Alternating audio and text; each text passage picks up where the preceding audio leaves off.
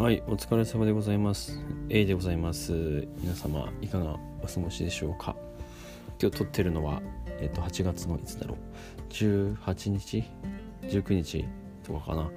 なんですけども、あの、1週間ぐらい雨ずっと降って、なんか嫌な感じでしたけども、今日は、えっとですね、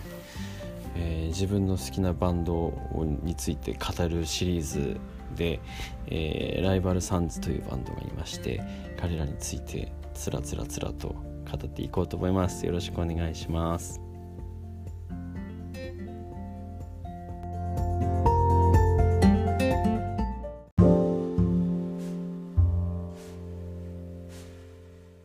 ちょっと振り返ると、まあ、90年代とかね。でなんかあのハードロックへの風当たりってなんかすごい強かったきつかった気がします。なんかいいバンドがあんま出てこないとかね。そういう雰囲気を感じてまして。自分も当時、えーガンズだのなんだまあスキッドローとかね。80年その、えー後半にかけてのハードロックバンドがめちゃくちゃ好きでそういうそういう印象を持ったバンドってあのなかなか出てこなかったんですよね。で90年、まあ、2000年前後とかってもうバックチェリーとかシルバータイドとかね出てくるたびにあのロックの時代がまた来るとか言ってたんですけどあんまり鳴かず飛ばずっていう感じで、まあ、ダークネスはめちゃくちゃすごく好きだって、まあ、彼らもめっちゃ売れたですけどねなんかああいうバンドにもっとこうスケールのでかいキャリアを積んでえー長続きして欲しかったりしたんですけどうん。まあなかなかそんなにねあのメインストリーム行ってるっていう感じじゃないのかな。どうなんだろうね今はね。えーベルベットリボルバーの時もねそうあの来たぞと思ったんですけどなんかかゆいところに手が届かない感じでした。まあガンズとねかなりかぶあのかぶるからねかなり色眼鏡で見てしまうところはあるんですが、まあ、スコットはスコットで大好きですけどねストンテンプルパイロッツ。うん。はい。で今思い返すとうんおそらく当時はね結構80年代のね夢をこうやっぱり引きずりすぎていたのかなという感じでした。そういうものを求めてたというかねいわゆるグランジブームの陰に隠れ隠れていただけで、まあ、いいバンドとかはおそらく出てきていたり、まあ、出てこなかったり少なからず存在はしていたかなとか思いますよね。特にあのせ980年代生まれ以降の人からしたらあのリアルタイムでね経験していないからこそ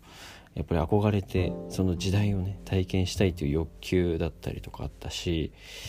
うん、ガンズのドーム見と見ドームの声見たなんて人の話聞いたらもう本当に人間国宝級の扱いで本当っすかなんつって目を輝かせて話聞いてたりしましたけど、うん。まあ、その時代をリアルタイムでね体験した人は割と、まあ、それまでの体験はやっぱり何にも代え難いわけでねそれがこう味わえなくなるっていう喪失感もあったと思うのでまあリアルタイムじゃない人リアルタイムだった人がね80年代はそういうフィルターでね、あのー見てそういうフィルターを通して見ていたのかなという感じですよね。おそらく分かんないけど、うん、当然流行りしたりあるので、あのーもしかしたら、あのーまあ、聞き手がね変化についていけなかっただけかもとか今考えると思ったりします。なんか一つの例としてはジョン・コラビ時代の「モトリ・クルー」のアルバムね。あれ当時ソース感だったっぽいけど、うん、確かに俺もねドクター・フィールグッドとかその辺を聞いて言ってその耳でもってジェネレーション・スワインとかねモトリ・クルーのモトリ・クルーね聞いてたんでやっぱりうんっていう感じはしました。まあうん。なので、まあ、そういうこうバイアスがかかってたのかなとか思いますけどね。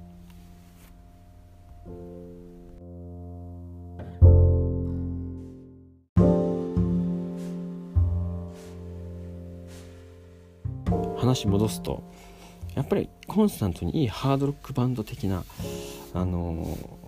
やつらっていうのはおそらく出てきてはいるんですという感じ。まあ最近だとグレータ・バンフリートとかいますけどまあその中でなんつっても俺が大好物なのはねライバルサンズですよ。本当に好きであのしこたま聞いておりますね。未だに日常的に聞いてたりしますけどで彼らが出てきた時いや俺が知ったのはね「プレッシャータイム」というアルバムだったんですけどこれがまた渋いんだわ。うん。あのまあアルバムいろいろ通していくとあの俺の大好物要素ねゼッペリンとかサバスとかねドアーズあたりのフレーバーがプンプンするんですよ。ライブだと確かキーボードのねメンバーもついて回っていてそういうサウンド作りしてたりするんですけどまあリフで押しむ押しまくったりするとことかハイトーンなところとかボーカルのハイトーンとかはねももろにあのセッペリンっていう感じもするし、うん、なんか陰鬱かつ知的かつ熱いんだけどどこか冷めてるみたいなあのサウンドとか曲だったりっていうのはやっぱりドアーズとかねサバスとかその辺を彷彿させるんですよね。やっぱりその辺好きなんで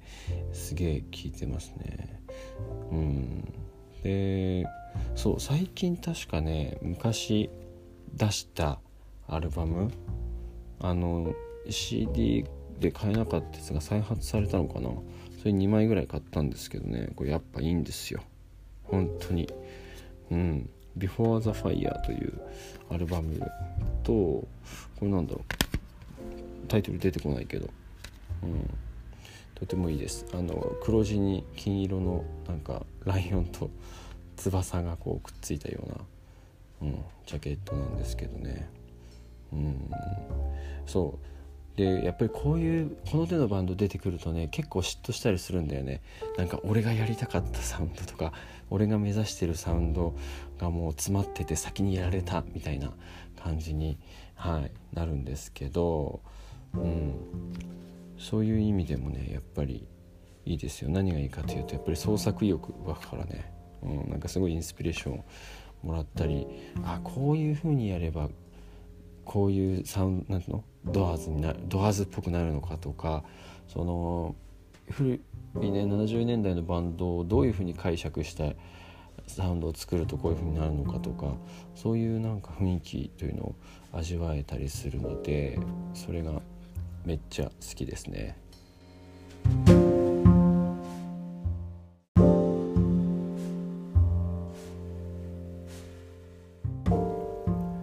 で来日してるかちょっとどうなんだっけと思ってまあまあ俺は見たことないんですけど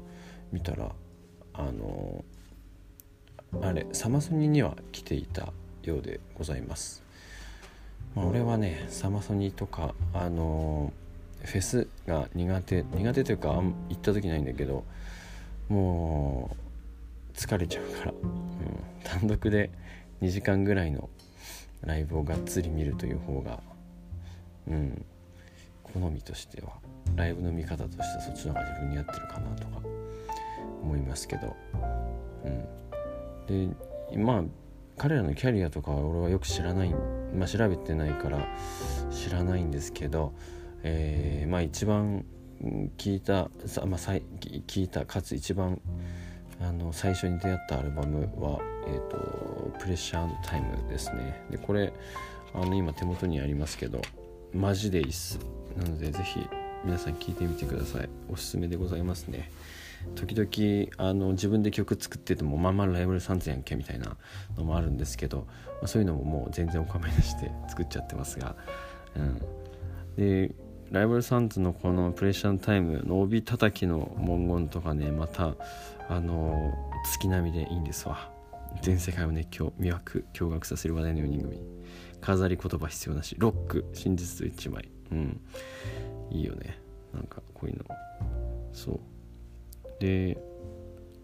あ今見たらね。やっぱり60年代70年代のロックの熱気を現代に蘇らせるとか書いてますけどまさにそんな感じ。うん。なんかね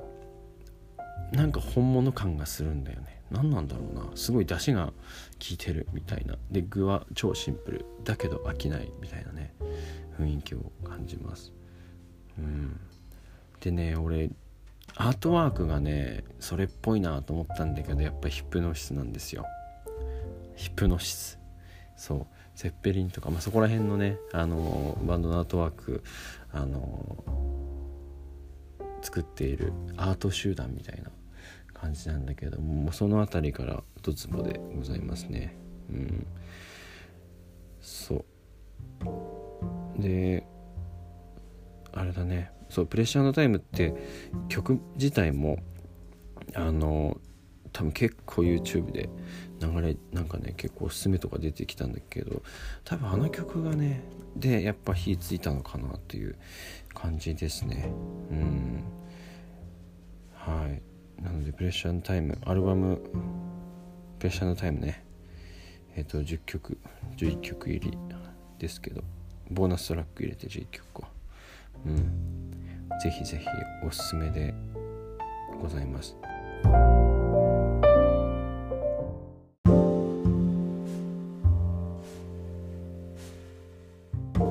はい。ということで、えー、お知らせでございますがレッドボールバレットは9月の2日に吉祥寺のブラックブルーでライブをやります、えーまあ、オリンピックあたりのね、あのー、タイミングからやっぱり感染者も増えてきてるし世の中の状況ものなんかあんまりね良くなっていないのであんまりあの来て来てなんていうのはね言いづらいところでもあるんですけどまあえー、やりますと。ご興味ご興味ありましたら是非よろしくお願いします。あと、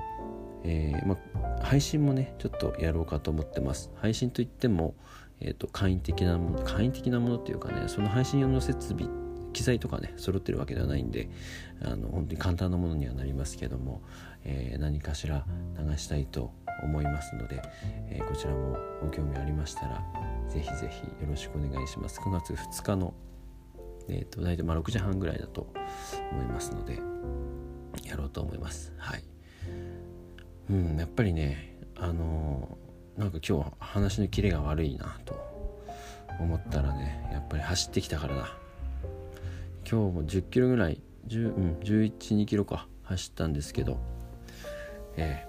ー、多分糖分が足りてないので頭も口も回ってないと思います。うん。そう最近シューズをね新調したんですよ。だいたい1つのシューズって500キロがまだいたい限界ぐらいな感じらしいんですけど、まあ、今履いている今まで履いてた23足はだいたいもう3400キロぐらい走っているのでちょっと新調してみました、うん、でこれ面白いことにシューズも1時間にどれぐらいのペースで走るよとかってそういうのがあったりするんですよ。で今までは割とスピード重視じゃなくて持久力持久力長く走るためでかつアスファルトの面を走るので割とクッション性が良いもの本当に膝とかに来るんでそういうのを選んでたんですけどやっぱりそっちにね寄るとねスピード出ないんですよ。そうでランニングの始めたての頃はね結構足の筋肉とかがランニング仕様になってないのでクッション性重視にした方がいいとか言われてるんですけどまあさすがにねちょっとペース上げてえなみたいな感じですね。今までのシューズはねだいたい1時間7分ぐらいまでで走るのを目安にしている仕様だったと思いますがだいたいね俺はそれで6分切るぐらい5分30秒から6分ぐらいの間で1キロ走ってたんですよ。でそうそう。あのちょっと趣向を変えてだいたい1時間5分前半5分ぐらいか。で走るっていうようなシューズに変えたんですよね。そしたらもうやっぱ全然違くって本当にあのこんなに違うもんかっていうぐらい走りっぷりが変わりました。やっぱりあのクッション性が高いシューズとかはねちょっと重さがあるんですよ。なのでやっぱりスピード出にくいなとかねいうのがあるんですがあのまあ、クッション性とかそういうのがない代わりに軽量化とかされているスピード重視のシューズですね。うん。まあ俺は6好きなんでそれなんですけどまあだいぶ調子に乗って走ってしまいましたわ。うん。結構スピード重視で割とソールが厚いんですけどこれねお店の人に聞いたらねカーボンの板がプレートが中に入ってるんですって。でそれでこう反発ん？反発力か。でガンガン前に進めるような仕様になってるんですけども。はい。これでまたランニングが楽し楽しめそうですね。うん。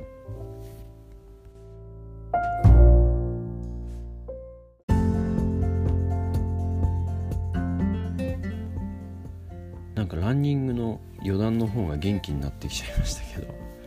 はい。今日言いたかったことはライバルサンズが好きだぞということですね。でその辺のサウンドをねお手本にしつつうんいろいろ試行錯誤したりしてますということでございました。はい。では本日もどうもありがとうございました。また会いましょう。ありがとうございました。